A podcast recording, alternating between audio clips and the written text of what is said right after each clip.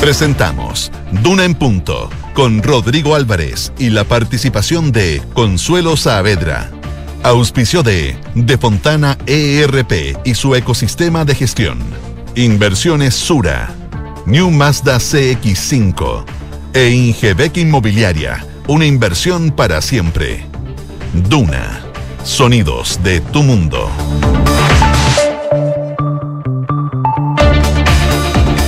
Ya son las 7 de la mañana en punto, 7 de la mañana en punto, ¿cómo les va? Muy, pero muy buenos días. Le damos la más cordial de las bienvenidas a esta edición de Duna en Punto que hacemos a través del 89.7 desde la ciudad de Santiago, la capital de este país. Está oscuro todavía, no amanece acá en la región metropolitana. Vamos a saber de inmediato cómo está el pronóstico del tiempo para hoy día también que se avisora para las próximas horas. Había visto por ahí la posibilidad de algunos chubascos, precipitaciones para mañana, acá en la región metropolitana, y también se abre una ventana de posibles precipitaciones el fin de semana, especialmente, particularmente el próximo día sábado. Ya nos va a contar la José Stavrakopoulos eh, cómo se nos viene el pronóstico del tiempo en un día martes que sabe de mucha evaluación de parte de los diferentes sectores, de parte de los diferentes eh, partidos políticos, militantes, em, de los números del fin de semana respecto a las encuestas y cómo va la opción apruebo y la opción rechazo de cara al 4 de septiembre.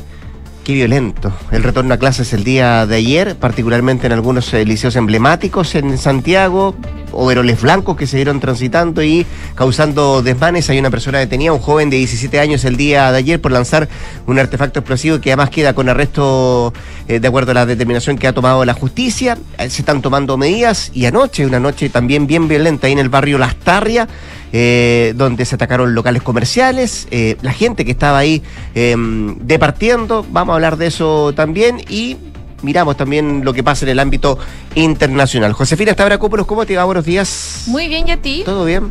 Qué bueno, me alegro. Oye, em, les cuento el pronóstico del tiempo. Yo dije posibilidad de algunos chubascos mañana acá en Santiago, ¿no? ¿No se ve? Mm, no. Nada, ya. Mira, Sale durante la noche de hoy llovizna. Ah, de hoy para mañana. Llovizna débil. De hoy para mañana, claro. Probablemente se va a concretar eso en la madrugada, pero de precipitaciones, por lo menos según lo que me dice Meteo Chile, nada. A esta hora 2,6 grados de temperatura, la máxima va a llegar hasta los 15 cielos, principalmente con nubosidad parcial durante la jornada del día de hoy. Si nos vamos a Viña del Mar y Valparaíso, 8 grados a esta hora, la máxima va a llegar hasta los 14 acompañado de nubosidad parcial. Un poquito más al sur en Concepción, donde nos pueden escuchar en el 90.1, a esta hora 12 grados de temperatura, la máxima no va a subir mucho más, se dice que va a llegar hasta los 13, porque se esperan principalmente chubascos aislados y tormentas eléctricas acompañado de viento de entre 25 a 40 kilómetros por hora durante la jornada del día de hoy. Y en Puerto Montt, 8 grados a esta hora, llovizna débil, la máxima va a llegar hasta los 13, acompañado de nubosidad parcial durante toda la jornada. Eso con el pronóstico del tiempo. Vamos a ir sumando voces en este programa. Se suman un ratito más la Consuelo Saavedra y también nuestros infiltrados. Hoy día el turno de la José Tapia, María José Tapia, quien nos cuenta sobre la demanda que están preparando productores de uva chilenos en Estados Unidos por una cifra cercana a 100 millones de dólares, esto ante las pérdidas de la temporada. Nos va a traer detalles la José Tapia a propósito de esa, de esa demanda y también estaremos con Juan Pablo Iglesias, que nos va a traer una especie de manual para tratar de entender la crisis política italiana. El bueno, el malo y el feo de la política romana nos viene a contar Juan Pablo Iglesias cuando estemos en nuestra sección con los infiltrados acá en Duna en Punto. Siete de la mañana con tres minutos, siete con tres. Así estamos partiendo, estamos arrancando. ¿Quiere conocer los titulares? Se los contamos de inmediato.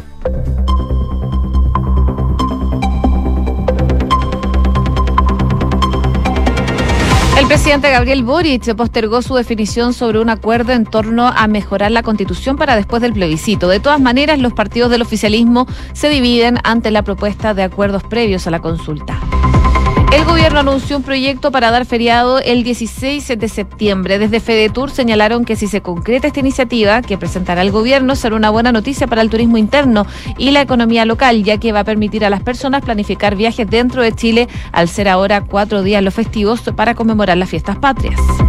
La Corte de Apelaciones de Concepción revocó la suspensión contra el director de Migraciones. La entidad reconoció que el recurso de protección presentado contra Luis Taller, que causó que el Tribunal de Alzada determinara su suspensión por 10 días, estaba desistido, ya que la ciudadana cubana que lo presentó lo había retirado luego de que se resolviera la tramitación de su visa temporal. La empresa AES Andes confirmó que fue autorizada por la Comisión Nacional de Energía para desconectar definitivamente la unidad 1 de la central de carbón de ventanas en el sistema eléctrico nacional. El ministro de Energía, Claudio Huepe, aseguró que esto es un avance en el plan de retiro del carbón de nuestra matriz eléctrica. El Ministerio de Transporte anunció una inversión de 56 mil millones de pesos para recuperar 12 mil paraderos de buses en la región metropolitana. Esta iniciativa beneficia a 27 comunas, permitiendo que los próximos años se realice la reparación de piezas, mantención permanente y limpieza de espacios. Una treintena de sujetos protagonizaron disturbios en Barrio Las Tarrias eh, luego de los locales que fueron atacados con objetos contundentes. También se reportó una barricada y la quema de un basurero público. Carabineros señaló que no hubo detenidos por estos incidentes. En noticias internacionales, la vicepresidenta electa de Colombia va a visitar Chile este jueves, donde va a sostener una reunión con el presidente Gabriel Boric. En el marco de su primera gira por Sudamérica, Francia Márquez viajará a Brasil, Bolivia y Argentina solo 15 días de asumir el cargo. En la mayor eh, región de Bolivia permanece en huelga con protestas a la postergación del censo para las elecciones del 2023. La medida de presión ciudadana en Santa Cruz, un motor económico del país, fue minimizada por el gobierno nacional y como consecuencia de las manifestaciones arrestaron a 14 personas. Y se confirmó la realización del superclásico entre Universidad de Chile y Colo Colo por la vigésima fecha del torneo nacional. El encuentro quedó programado para el domingo 31 de julio a partir de las 13.30 horas en el Estadio Fiscal de Talca. 7,5. Vamos al detalle de lo que está pasando en nuestro país. Un día adicional de vacaciones en fiestas patrias. Bueno, eso es lo que busca eh, un proyecto de ley que va a enviar prontamente el gobierno al Congreso para que el próximo 16 de septiembre, que cae día viernes, sea declarado feriado. Este anuncio lo hizo ayer la ministra vocera de gobierno Camila Vallejo, que dijo que el gobierno decidió, lo conversó en el comité político, vio todas las cartas sobre la mesa y se decide apoyar esta iniciativa que cuenta no solamente con el respaldo del Congreso, decía la ministra, sino también con la ciudadanía y lo evaluaron tanto desde el punto de vista laboral, se pusieron esas cartas sobre la mesa, como también desde el punto de vista económico. Fue lo que dijo ayer la ministra vocero para decidirse de parte del Ejecutivo, de parte de la moneda, de enviar este proyecto de ley al Congreso. Esto se da luego que eh, la semana pasada, el martes pasado, la Cámara de Diputados aprobara un proyecto de acuerdo que fue presentado por el subjefe de la bancada del Partido de la Gente, Víctor Pino, que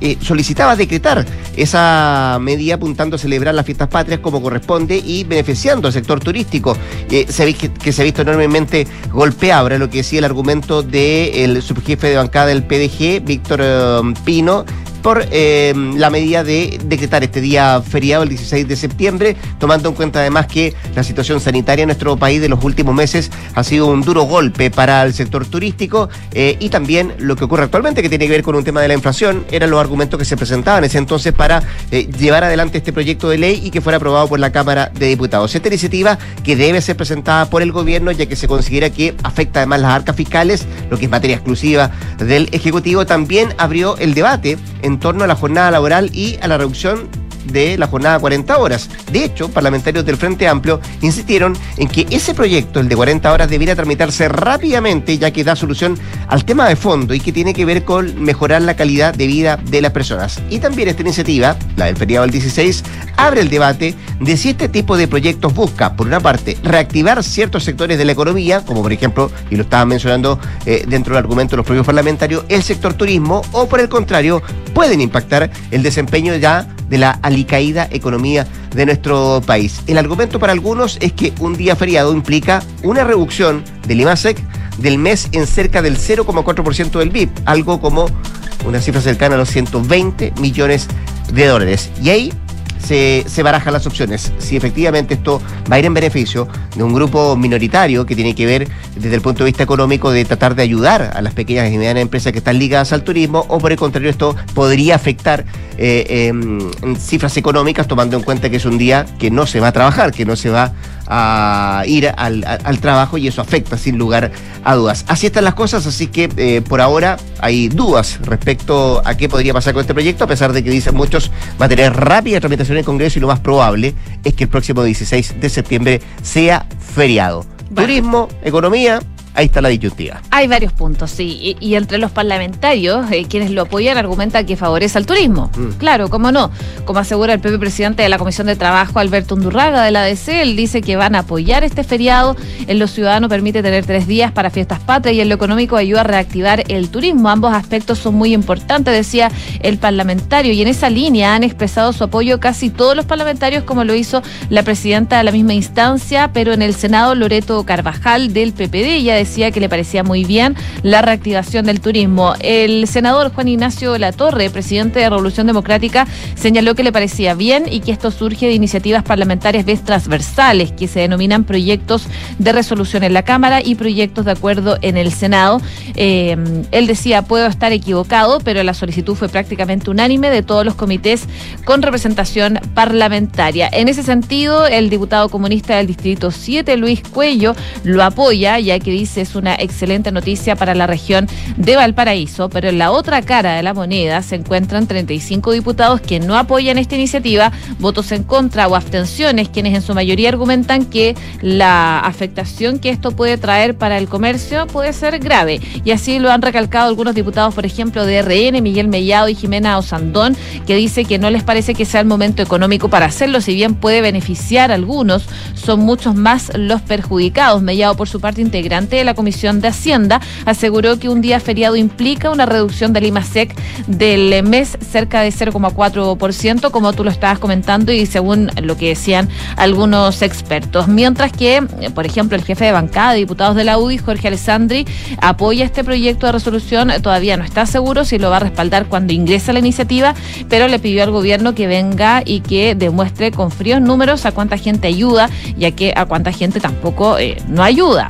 Vamos a ver qué pasa en esa discusión. Ahora, el presidente de la Cámara de Diputados, Raúl Soto, llamó a todas las bancadas a respaldar este proyecto, el gobierno a, ingresarlo pronto, ya que eh, dice le van a dar prioridad y celeridad para que sea feriado el próximo 16 de septiembre. Vamos a ver qué ocurre. ¿Qué es lo que pasa? Pero se debería tramitar rápidamente, así es que mm, debería enviarse al Congreso por parte del Ejecutivo y ver cómo están los ánimos en el, en el gobierno. Ya tú mostrabas la posición que han tenido algunos senadores, particularmente, seguramente esto va a pasar la Cámara de Diputados, que insisto, cuando se presentó este proyecto del de em, subjefe del Partido de la Gente, se aprobó, se aprobó rápidamente, con algunas abstenciones de algunos parlamentarios, pero debiera tener al menos viabilidad este proyecto para em, tener feriado el próximo 16 de septiembre en la Cámara de Diputados. Vamos a ver qué es lo que pasa en el Congreso. 7 con 11. Escuchas, Duna en punto.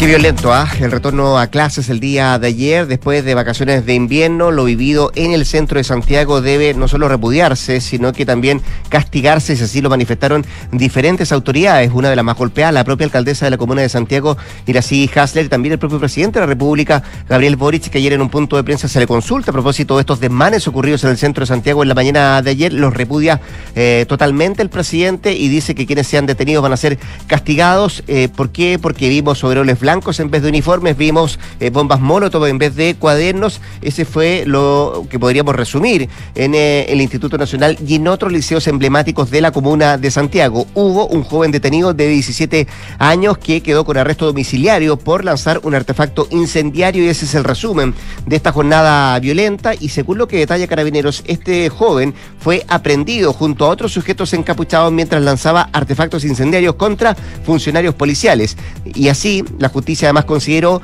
que las acciones realizadas por este estudiante son eh, constitutivas de delito y que su libertad representaba un peligro total para la seguridad de la sociedad y por eso quedó con arresto domiciliario. Fueron parte de los argumentos que se entregó ayer en, em, en tribunales a propósito de la detención de este joven de 17 años. Habló también la alcaldesa de la comuna de Santiago, Irací Hasler, que condenó los hechos y destacó que la gran mayoría de la comunidad educativa quiere avanzar en fortalecer la educación pública y también anunció acciones legales correspondientes y que van a perseverar en esto de seguir dialogando, de entablar el diálogo con todos aquellos que quieran fortalecer la educación pública. No solo manifestaba eso, la alcaldesa también decía que durante el último tiempo y sobre todo en vacaciones se llevaron adelante mejoras en los diferentes establecimientos educacionales, que es una de las cosas que reclaman algunos estudiantes.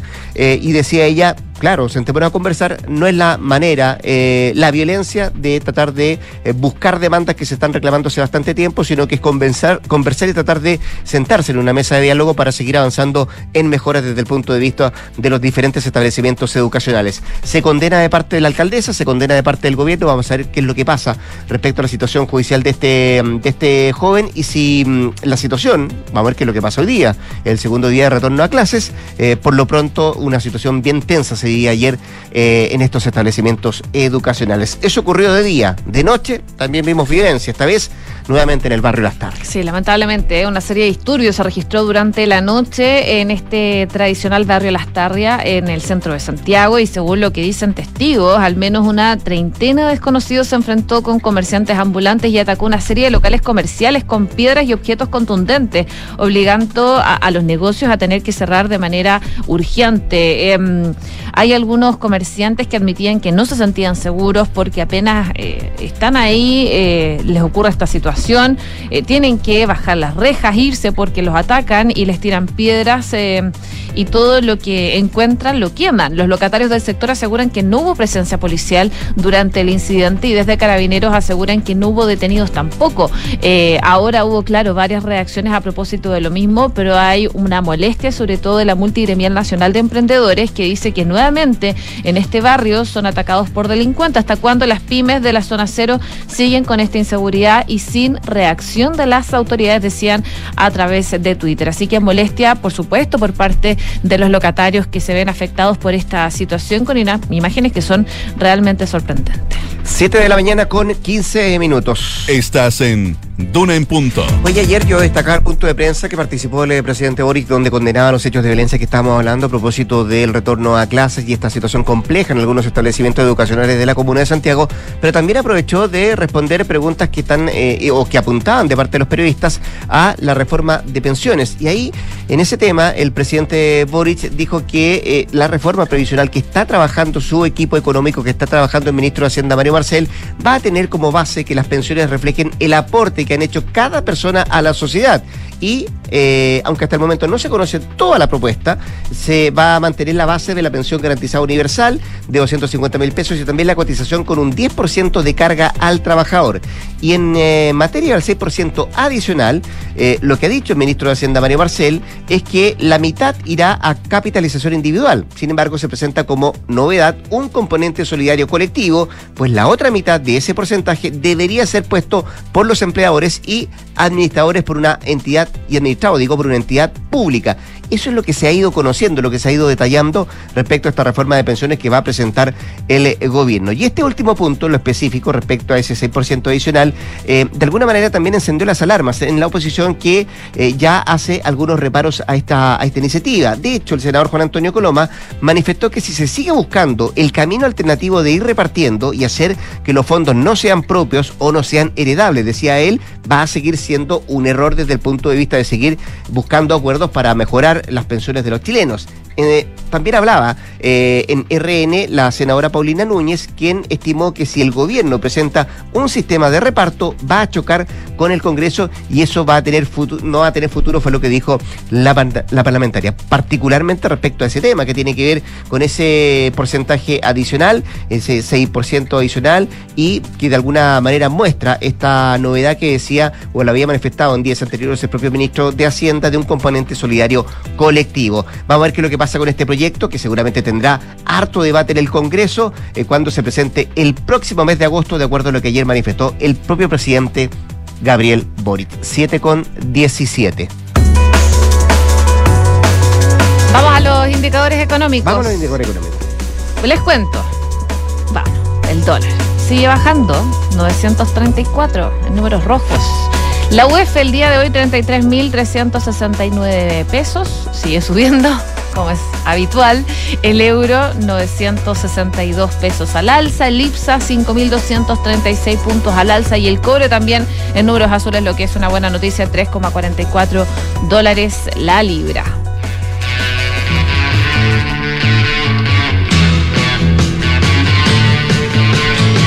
Oye, el sábado pasado en el hipódromo de Luchamp en París se presentaron los Rolling Stones. La prensa inglesa y la francesa, por supuesto, se rindieron una vez más ante la performance que hace esta banda. Naturalmente, lo que más llama la atención es el despliegue físico y la intensidad de Mick Jagger. Canta, corre por el escenario, eh, baila de manera permanente, se mueve como un Jagger totalmente. Eh, no importa la edad tampoco, la cirugía coronaria que le practicaron en 2019 y en la que reemplazaron la válvula aórtica. Ni siquiera influye el COVID que lo postró unas semanas atrás y lo obligó a postergar algunas fechas. Ahí en el escenario, como siempre invicto, está uno de los más grandes eh, performances de la historia del espectáculo que hoy, el día de hoy, cumple, adivina. 79. 79 años. Está como quiere, ¿no? Como quiere, si es cosa de verlo en el escenario. Así que feliz cumpleaños a Mick Jagger.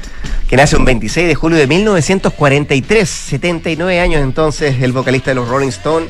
Eh, qué un espectáculo solamente de mirarlo y, y, su calidad vocal también todavía intacta. Eh, así que nada, pues feliz cumpleaños para este, para este señor. Eh, y con la música justamente los Rolling Stones nos vamos a ir a un corte comercial. La José Stavrakopoulos vuelve a las 8 para ir actualizando las informaciones del momento.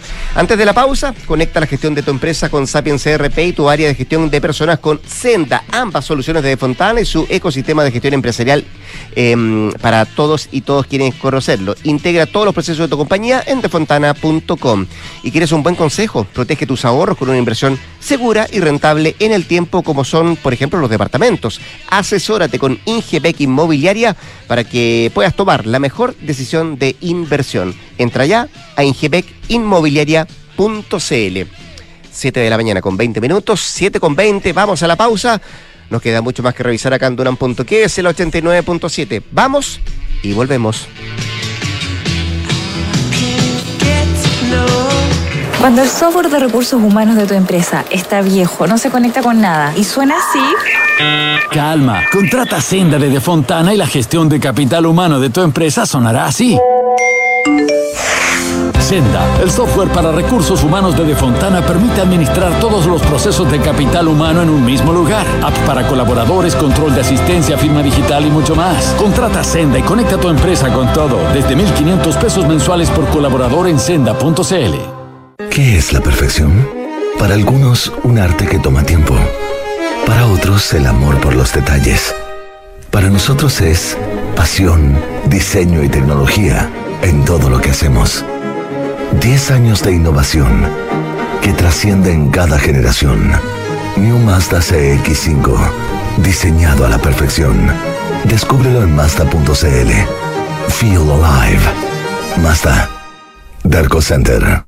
Me jubilé y comenzaron los síntomas de Parkinson. Fue ahí que me enteré de un innovador tratamiento que me ayudó a seguir con mi vida sin temblores en mis manos. Hoy me doy cuenta de que contar con la mejor tecnología no da lo mismo. Somos el Centro de Innovación Quirúrgica UCE. Contamos con especialistas capacitados y equipados con tecnología de vanguardia única en Latinoamérica. Cuando se trata de tu salud, no da lo mismo. Somos UCE Cristus. Somos la Católica. Hola papá. ¿Aló, hija? ¿Ya llegaron a la playa? Seguimos en camino, ¿todo bien? Sí, es que vamos a salir con la Cami y quería preguntarte cómo se pone la alarma nueva. Es súper fácil. Ingresa a la app MyVerisur y pulsa el botón activar modo total. Buenísimo. Oye, ¿y van a salir solas? No, quédate tranquilo, vamos con Guardián Verisur. Ah, ya, pásenlo bien. Al contratar tu alarma Cero Visión, obtén el servicio Guardián Verisur. Al realizar un trayecto a solas, activa la función Acompáñame. Recibiremos señales periódicas con tu ubicación y en caso de no confirmar tu llegada, activamos el protocolo de emergencia. Activa Verisur, activa tu tranquilidad. Si eres micro, pequeño o mediana empresa, en Banco Estado tu fuerza nos inspira a tener una iniciativa pensada en ti. Vamos, mi pyme. Financiamiento especial con tasa fija en pesos, opciones de reordenamiento de deuda y talleres gratuitos de educación financiera. Vamos, mi pyme. Inscríbete en bancoestado.cl. Banco Estado. Crédito sujeto a evaluación crediticia. Infórmese sobre la garantía estatal de los depósitos en su banco o en www.cmfchile.cl. Estás en Duna en Punto con Rodrigo Álvarez. 7 de la mañana con 22 minutos, 7 con 22, seguimos acá en la 89.7 haciendo un en punto. Hablemos de temas políticos, del despliegue de las campañas de la prueba, también del rechazo de cara al plebiscito del próximo 4 de septiembre. En la línea telefónica, la presidenta de Bópoli, Luz Poblete. Luz, ¿cómo está usted? Buenos días, muchas gracias por atender la llamada a Radio Duna. Muy buenos días, Rodrigo. Muchas gracias por la invitación. No, a usted por atender. Oiga, el de ayer entiendo, fue un día de mucho, de mucho análisis, de poner sobre la mesa números que mostraron, por cierto, los sondeos del fin, del fin de semana, eh, particularmente un fin de semana que además tuvo no una, sino que tres y hasta cuatro encuestas que mostraron cómo va eh, desplegándose eh, la campaña y cómo se muestra también lo que son las opciones tanto del rechazo como del apruebo. ¿Cómo se toma la, la baja del rechazo en algunas encuestas, no en toda luz, o cómo se toma esto que la brecha entre la apruebo y el rechazo parece que se va cortando?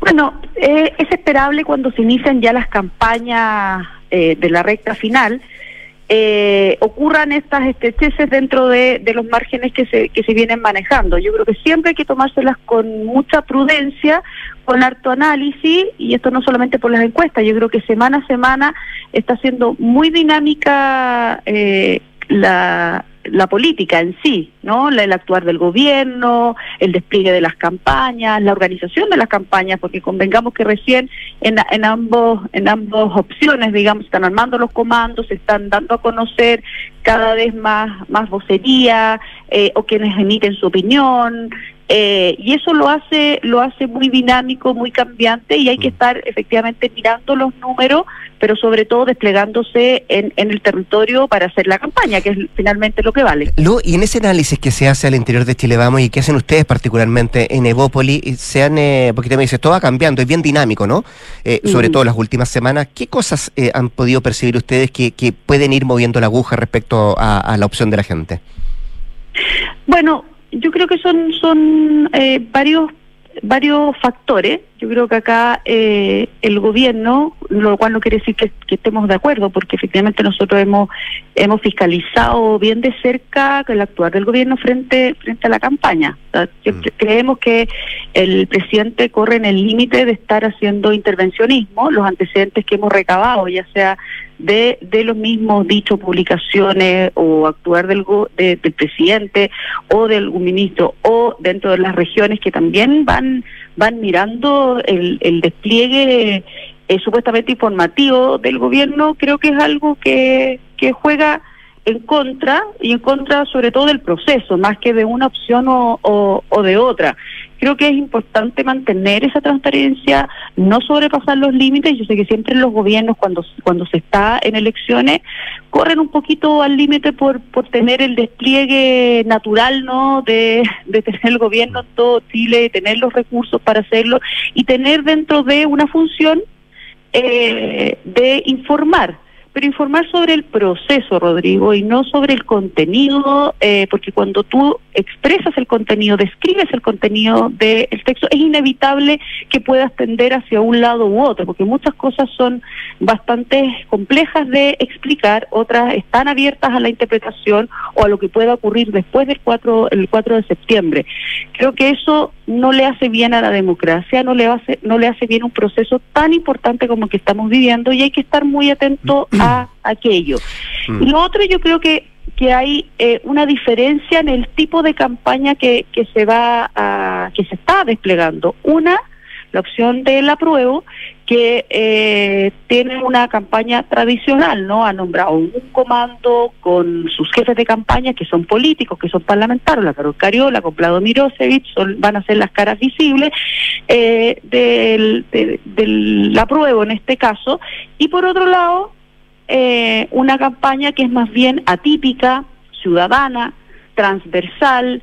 Eh, tú ves múltiples campañas eh, desplegadas, organizándose también.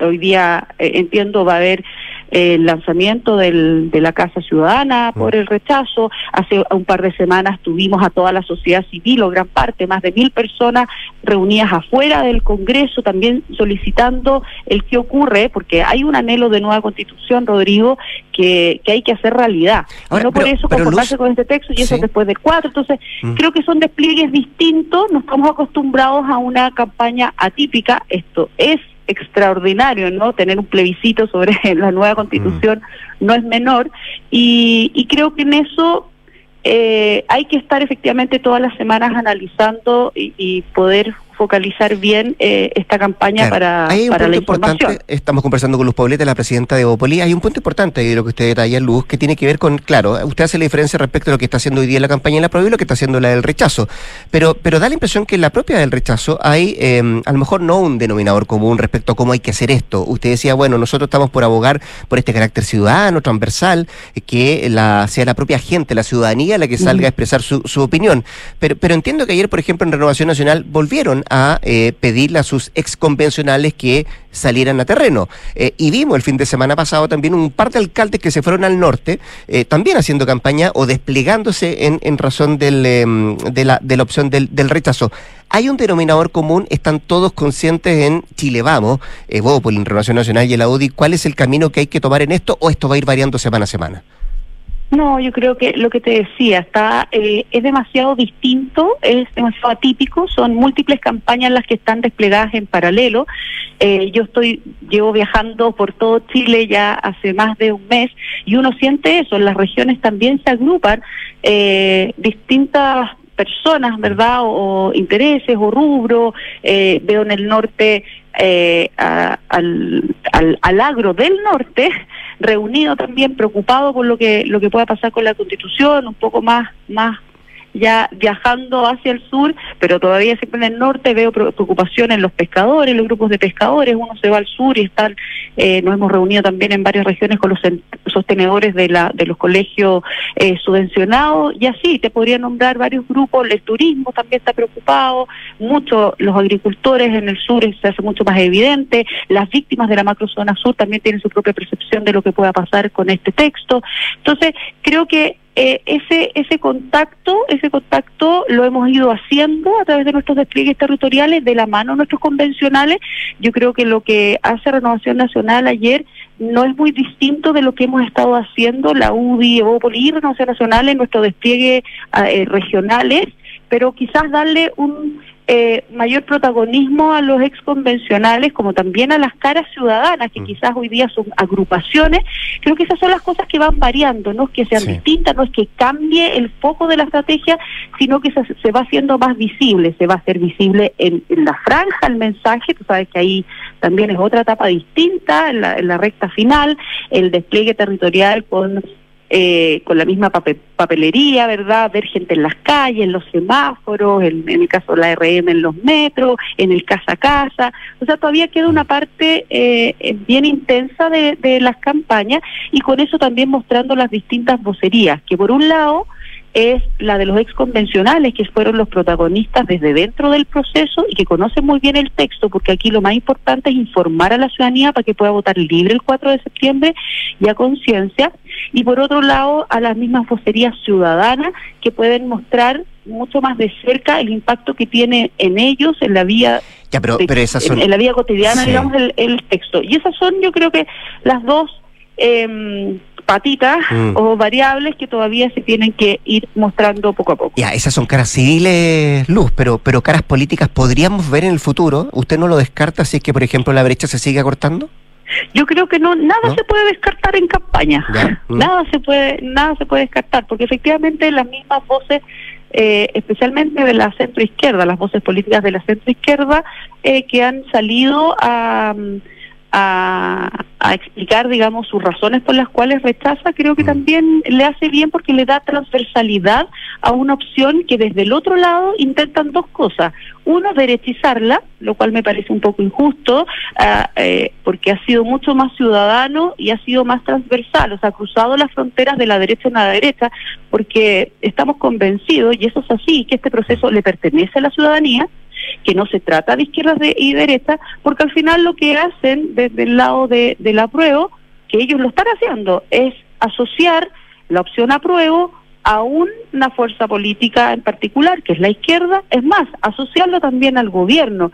Y eso me parece delicado para la democracia, porque al final están confirmando que efectivamente este texto es ideologizado, representa solo una parte de la sociedad y no es la casa, no es la casa de todo y es lo que nosotros al menos estamos tratando de informar lo más no sé si objetivamente posible, porque cuando uno ya tiene una opción ya deja de ser objetivo, eso lo sé, pero en la descripción, Claro. en la descripción y en la interpretación del texto, eh, nosotros preferimos dar los buenos argumentos. Si esos argumentos, al describirlo, al interpretarlo, con gente que sabe que son los convencionales, la otra persona está convencida y dice, no, mira, a mí me hace sentido o no me hace sentido, bueno, tendrá que votar. Y yo creo que hay que confiar un poquito más, eh, porque lo otro que yo he visto, y lo he visto en terreno, y lo escuchaba, no te... Mira, estoy contigo, Rodrigo, ahora y he estado en los debates, y he estado en la televisión, y he estado escuchando, como esta campaña un poco de decir que lo interpreta distinto, que lo describe distinto, o que a él no le gusta el texto, resulta que pasa a ser mentiroso.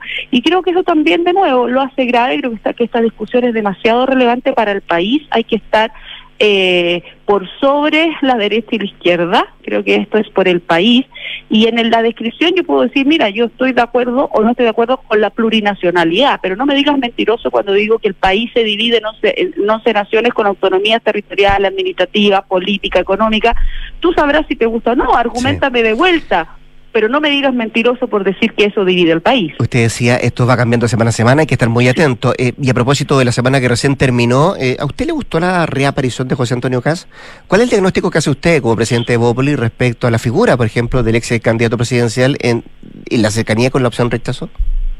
Creo que todos, creo que todos habíamos, todos digo Chile Vamos especialmente, y, y, y obviamente uno conversa, ¿verdad? Especialmente en los pasillos de, del Senado, porque al final el Rojo es el presidente de republicanos, Claro. se requiere una coordinación parlamentaria, lo mismo los diputados en, en, en la Cámara, y un poco nosotros lo que habíamos decidido es ponernos detrás de la ciudadanía. No se trata de desaparecer, no se trata de un silencio, o sea, al final uno es político, está en política y esta es una decisión demasiado importante, pero en un rol secundario. Yo no soy nadie para vetar a nadie, menos en política. Creo que todo el mundo tiene derecho a tener una opinión, fiscalizar el gobierno. Él fue en ese contexto a Contraloría, Sí, pero presentó cualquier aparición, exactamente, para presentar una denuncia, creo que está en su legítimo derecho, ¿ah? Eh, en su legítimo derecho de acompañar a sus parlamentarios. Pero eh, estamos en un momento muy delicado, nosotros habíamos decidido ponernos detrás de la ciudadanía, tener pocas apariciones, digamos, eh, de la campaña, que es distinto cumplir un rol político, Rodrigo. corríjame si me equivoco, pero. ¿se rompió un acuerdo entonces? No, más que es que estos acuerdos, más que nada, son conversaciones que uno dice qué es lo que es lo que favorece a nuestra opción y si nuestra opción eh, que coincide con la mayoría de la ciudadanía, que por hartos meses, tú me preguntabas sobre la encuesta, que por hartos meses se ha mantenido bastante estable, cosa quizás inesperada para nosotros, una de las variables que ha influido es no politizar esa opción. Entonces, cualquier aparición extra de cualquiera, no digo solamente de José Antonio Caz, eh, de las figuras más tradicionales, Eh, estamos perdiendo la comunicación con, eh, con Luz Poblete, la presidenta de Evópoli. Eh, vamos a tratar de mm, establecer nuevamente, hay un problema... ¿Aló, sí, ahora te escucho, sí. sí. Ahí sí, Ahí sí, sí. perdimos unos segunditos, parece. Eh, Yo te sí, me decías tú, que- que eh, cualquier que- figura una- política. sí. Claro, cualquier figura política que hoy día pueda eh, eh, como teñir, ¿verdad? Teñir esa opción de dere- de- derechizarla o politi bueno, digo politizarla porque es una opción política, no, no, no, no la elección más política quizás que hemos tenido, pero ha sido tan espontáneo los ciudadanos que si podemos apoyar desde atrás, creo que eso había eh, estaba dando resultados y, y hay que tener mucho cuidado porque es demasiado imp- porque insisto no es que él salga en son de hacer campaña, ni figurar una campaña, ni ser vocero oficial de la campaña, ni mucho menos, pero la interpretación que se da desde el otro lado y que eh, de alguna manera se man- magnifica, ¿verdad? Con decir, ay, Boric versus Kass, no, no le hace bien a una decisión ¿Y eso, que queremos ciudadana y no, no, es, no es de derecha ¿Y izquierda. eso vale también para el expresidente Piñera? Mira, vale para cualquier figura importante. Insisto, no no somos nadie para vetar la opinión que pueda tener. Y un expresidente tiene todo el derecho a emitir su opinión respecto de un momento tan importante, sobre todo porque cada uno de ellos ha vivido. La expresidenta Bachelet sale diciendo su opción, su carta, viene, viaja, y resulta que para la opción de la prueba parece ser que las figuras políticas son dos diputados claramente identificables como Vlado Miroche con la Carol Cariola, que están en una opción que pareciera que solo marca una tendencia política, de gobierno, pero resulta que por el lado de, del rechazo, frente al cual, si es natural que sea transversal, si es natural que sea ciudadano, bueno, dejémoslo así porque es algo distinto, es algo distinto y eso es lo que se tiene que desplegar. Ahora, si el presidente decide dar su opinión y su opción, porque obviamente van a, de alguna manera siempre se presionan, ¿no? ya salió Frey, ya salió Bachelet, ya salió Lago, eh, que movió harto el, el, piso, ¿verdad? El tablero con su análisis que hizo de ambas opciones, porque no dice cuál es su opción, pero nos da lecciones ahí, como siempre, lecciones de estatismo, de pensar en Chile en ambas opciones, creo que eh, está efectivamente el presidente Piñera está en todo su derecho. Otra cosa es que yo quisiera que... usted le gustaría? No, no, acelera. Mejor a mí la verdad que no, que, no me gustaría. Lo dije Mm. anoche, así que ya no me, no me puedo retractar respecto de... Pero no, le tengo una profunda admiración, un profundo respeto. Es un expresidente de la República y si lo hiciera no podría decir que se equivoca o no se equivoca. Una cosa es lo que lo que yo creo que debiera pasar, pero está en todo su derecho y quiero que, que eso quede súper claro, porque tampoco esa- se trata de esconder a las figuras políticas. A lo mejor la suya, no, no tiene, no tiene ¿Mm? ni siquiera mala, ni siquiera tiene mala aprobación. Tenemos mu- los políticos, lo- el Congreso tiene mucha más mala evaluación, el gobierno tiene mucha más mala evaluación de la que tiene la figura del presidente Piñera. ¿Ese, ¿Ese anhelo es solo suyo o lo comparten en Chile Vamos? No, yo creo que lo que compartimos como Chile vamos es la prudencia. Mm. Es la prudencia. Yo creo que nos hemos cuidado harto de, de, de aquello. Nosotros podemos apo- apoyar, acompañar, asesorar, porque al final los partidos políticos son los que hemos hecho campaña eh, siempre, y esta es una campaña un poco distinta. Entonces, en el respeto de eso, de, de, de generar los espacios, le entregamos por completo, íntegro, la franja a la ciudadanía, a las organizaciones sociales y lo mismo el despliegue territorial. Nosotros los podemos, insisto, los podemos ayudar, apoyar, pero no tenemos que figurar, no somos los protagonistas de este proceso, no fuimos quienes lo empujamos y somos eh, simples soldados, colaboradores, que nuestra misión es informar y por eso la figura eh, de los ex constitu- constituyentes es muy importante en el despliegue eh, de información para esa ciudadanía que hoy día quiere tener una voz, quiere ser protagonista, quiere participar, es mucho más exigente con la política, lo cual me parece muy bien, y como es exigente con la política y con lo que espera de nosotros, espera tener una nueva constitución, pero una buena constitución. Entonces merece votar libre e informado este 4 de septiembre y no tiene por qué conformarse con un texto que le hace mal a Chile. Luz Poblete, la presidenta de Ópoli, conversando esta mañana con Radio Duna. Luz, por su tiempo y sus palabras, gracias, que esté muy bien. No, te pasaste, Rodrigo. Un abrazo. 7 con 40. Rápidamente a la pausa. ¿Has pensado si tus inversiones están creando el futuro que tú quieres? En Inversiones Sura cuentas con asesoría patrimonial, previsional y también tributaria junto a la mayor oferta de inversiones del mercado para que tomes las mejores decisiones de inversión para ti y también para tu familia. Inversiones Sura, el poder de tus decisiones crea futuro. Y nuevo Mazda CX5, 10 años de diseño a la perfección. Conoce más en Mazda.cl y también en Derco Center. Pausa al regreso Consuelo Saavedra y nuestros infiltrados. Hoy día, Juan Pablo Iglesias y la José Tapia, María José Tapia, a la vuelta de la pausa. ¿Tus inversiones están creando el futuro que quieres? Sí, y no solo el mío, también el de mi familia. ¿Tu patrimonio está protegido? Sí, porque elijo asesorarme con expertos. El poder de tus decisiones crea futuro. Por eso en Inversiones Sura te asesoramos con soluciones personalizadas y con la mayor oferta de inversión del mercado. El poder de tus decisiones crea futuro. Sura. ¿Sabías que si inviertes en UF te resguardas con un activo seguro y que no para de crecer? Por eso, el mejor consejo que puedo darte es que inviertas en departamentos. El mejor momento para hacerlo es hoy. No dejes pasar más tiempo y asesórate con Ingebec Inmobiliaria. Ellos te ayudarán a encontrar un proyecto de inversión a tu medida, con la rentabilidad y plusvalía que buscas. Descubre más en ingebecinmobiliaria.cl. Enfrentar el cambio climático es tarea de todos. Duna, por un futuro más sostenible. Las abejas forman parte de la biodiversidad de la que todos dependemos para sobrevivir.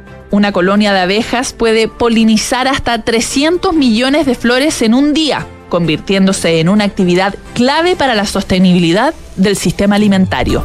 Gracias a la tecnología, hoy podemos cuidar a las abejas. La startup israelí BeeWise ha unido la robótica, la inteligencia artificial con el Big Data para crear colmenas inteligentes denominadas Bee Home. y que recurren a la automatización para reducir la mortalidad de esta especie.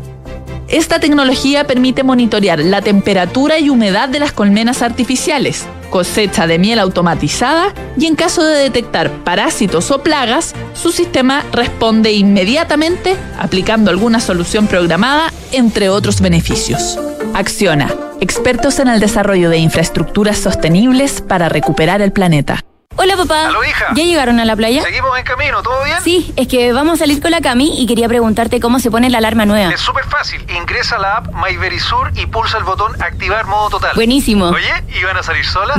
No, quédate tranquilo, vamos con Guardián Verisur. Ah, ya, pásenlo bien. Al contratar tu alarma Cero Visión, obtén el servicio Guardián Verisur. Al realizar un trayecto a solas, activa la función Acompáñame. Recibiremos señales periódicas con tu ubicación y en caso de no confirmar tu llegada, activamos el protocolo de emergencia. Activa Verisur, activa tu tranquilidad. ¡Ey, ey! Fa- familia, familia, suegra, por favor, atención. Pongan atención que va a hablar el niño. Familia, tengo una noticia que contarles. Después de mucho tiempo, años de esfuerzo, años, lo logré, lo logré. ¡Me compré el auto! ¿Pero cómo tan, güey? Comprarse un auto ya no es una buena noticia. Descubre la nueva forma de suscribirte a un auto en smarticar.cl sin hacer trámites, pagar mantenciones, patente ni seguros. Porque hoy comprarse un auto no es Smarty. Smarticar, tener un auto nunca fue tan fácil. No, pero ¿cómo tan?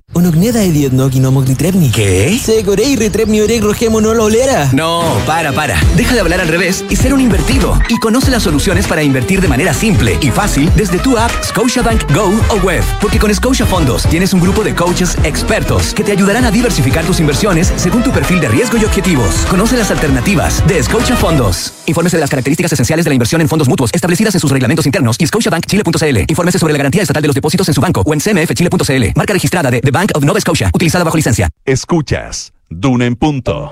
Duna 89.7.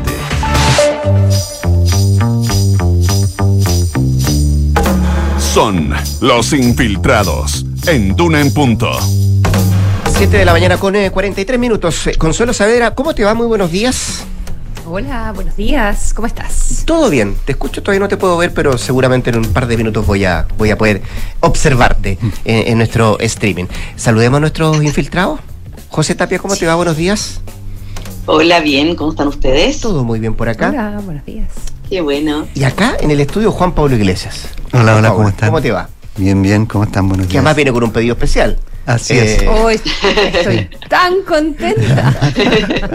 Ya, pues partamos, gracias. partamos por ahí entonces, porque lo había dicho la Consuelo Saavedra que le gustaba, estaba bien interesada en saber qué es lo que estaba pasando con la eh, política italiana. Y hoy día Juan Pablo eh, justamente nos va a mostrar eh, una especie de manual para entender lo que está pasando en materia política en Italia. Y él lo cataloga con quién es el bueno, quién es el malo y quién es el feo hoy día de la política romana. Así es. Vamos dando nombre. El, bueno, el malo y el feo. Eh, sí, porque Italia se enfrenta ahora a unas elecciones anticipadas que fueron bien eh, sorpresivas, digamos, eh, y pusieron fin al primer gobierno de unidad nacional, y, literalmente así que se había dado en Italia, que era un gobierno que iba desde la Liga, de la derecha, digamos, más extrema, hasta el Partido Democrático, liderado por Mario Draghi, figura además que es, es Super Mario, una figura muy, muy valorada, no solo en Italia, sino en Europa y en el mundo, eh, un, personaje que, parece estar sobre el bien y el mal para algunos, eh, para algunos fuera de Italia, porque en Italia vamos a ver que hay varios que, no, pero eh, por lo tanto parecía un gobierno que ayudaba a, normalizar un poco el panorama en Italia, un panorama que siempre ha sido complejo y en una situación económica muy complicada, digamos, porque hoy día es considerado el gran enfermo de Europa por la situación económica. Está, la deuda pública que tiene, que es como del 150% del PIB, digamos. Así que es, una, es un panorama bien, bien complejo. Pero ese gobierno de unidad eh, se fue al tacho hace unos eh, días, eh, luego de que Mario Draghi no logró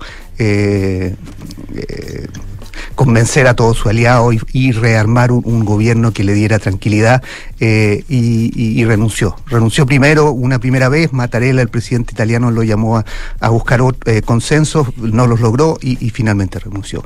Y en este escenario de quién es el, malo, el bueno y el feo, evidentemente eh, para los italianos, y en, en eso me baso en unas encuestas que incluso salieron en estos días después de la crisis, el bueno aparece y sigue siendo Mario Draghi. El más del 50, el 54% eh, eh, de, los italianos tiene una buena opinión de él, considera que debería haber seguido eh, siendo primer ministro, considera además, y en eso un porcentaje incluso más alto, eh, que la crisis debía haberse evitado, pero finalmente no se dio así porque estaba el malo.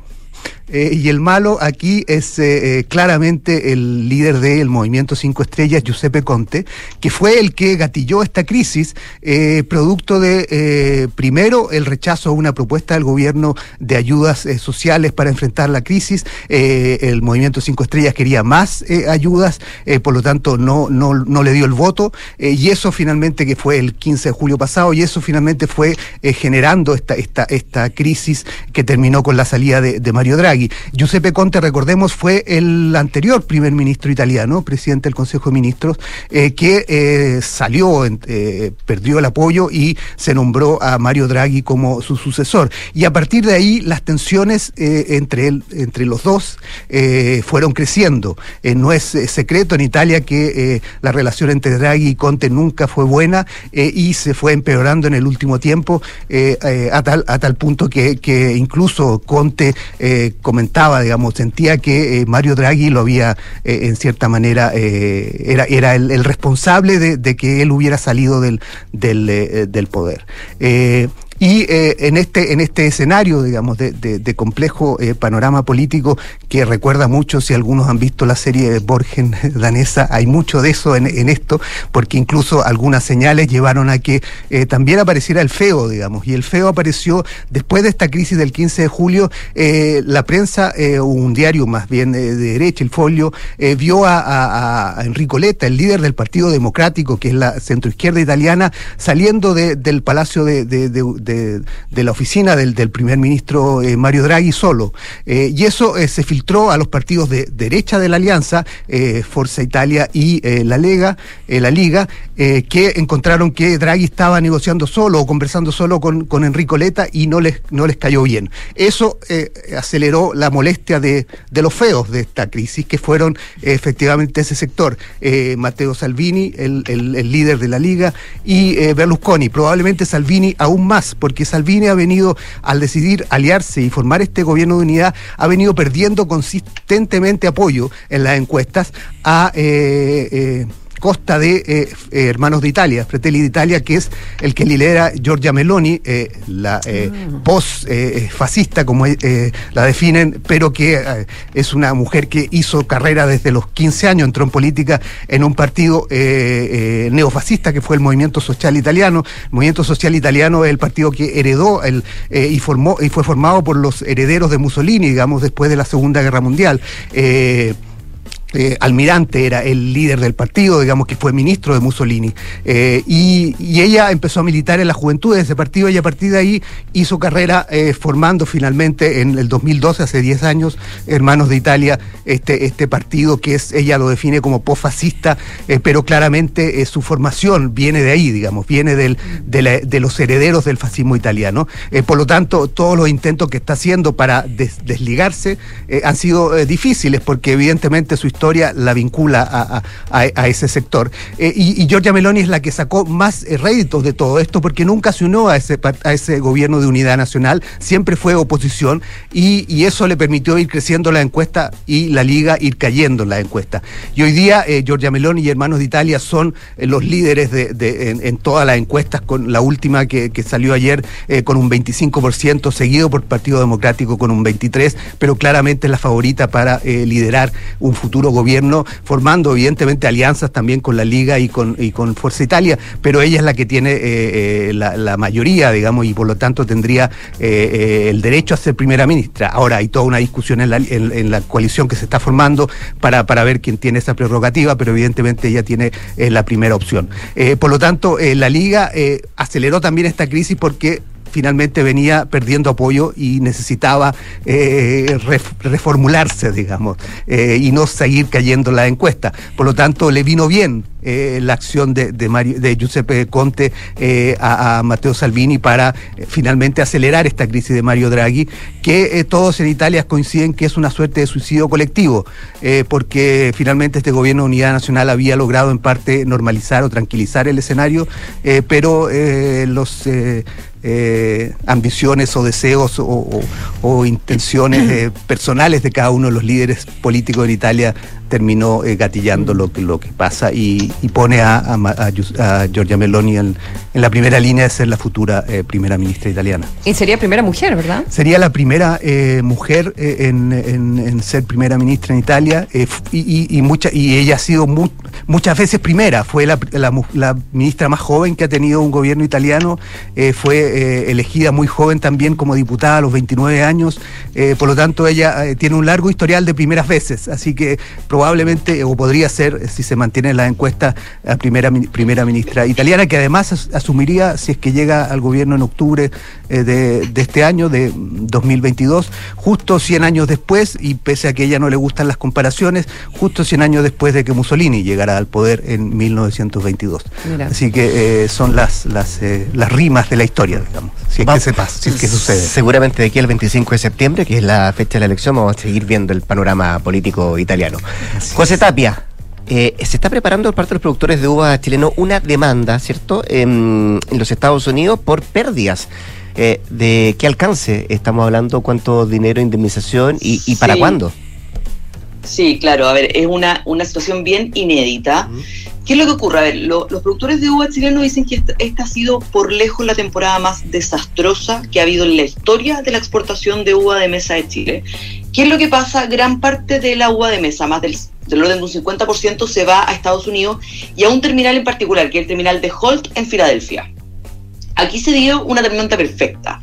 Primero que todo, eh, el terminal se colapsó por un tema logístico de eh, la pandemia, pero también porque eh, gran parte de los cítricos de Marruecos que iban a Europa, dada la guerra, se trasladaron a Estados Unidos. Entonces se triplicó la cantidad de cítricos de Marruecos que tuvo que recibir el terminal y por ende, eh, si naturalmente o tradicionalmente el terminal recibía 22 millones de contenedores, este año recibió 4 millones de contenedores adicionales. Eso hizo que todo el proceso del terminal, básicamente de fumigación, no diera abasto. Entonces llegó la fruta chilena, no pudo entrar al terminal y tuvo que quedarse varios días en, el- en los barcos o esperando ser fumigada. O sea, por ejemplo, eh, el terminal tenía capacidad para fumigar 60 contenedores semanales. Solo en una semana, la uva chilena mandó 945 contenedores. O sea, esos contenedores se demoraron siete semanas en poder salir fumigados del terminal. O sea, la capacidad eran 60 contenedores y solo Chile en una semana mandaban más de 900. Entonces, eso hizo Pero, que la eso- pero fruta... ese problema, el problema va más allá de los cítricos de Marruecos. En, en No, el caso claramente. de la digo. Sí, lo que pasa es que aparte hay otro terminal más pequeño en Estados Unidos que decidió no fumigar este año y también cerró. Entonces ahí se encontró todo concentrado en Holt y si bien Holt aumentó su capacidad de fumigación de 20 contenedores a 40, o sea, perdón, a 60, tampoco 60 no claramente dio abasto. Mm. Entonces, ¿qué fue lo que ocurrió? Se pudrió una cantidad gigante de, de uva. Eh, la uva, si tradicionalmente se demoraba del orden de 13 días en ser embarcada en Chile y despachada en el terminal de Holt, eh, esta temporada se demoró 28 días.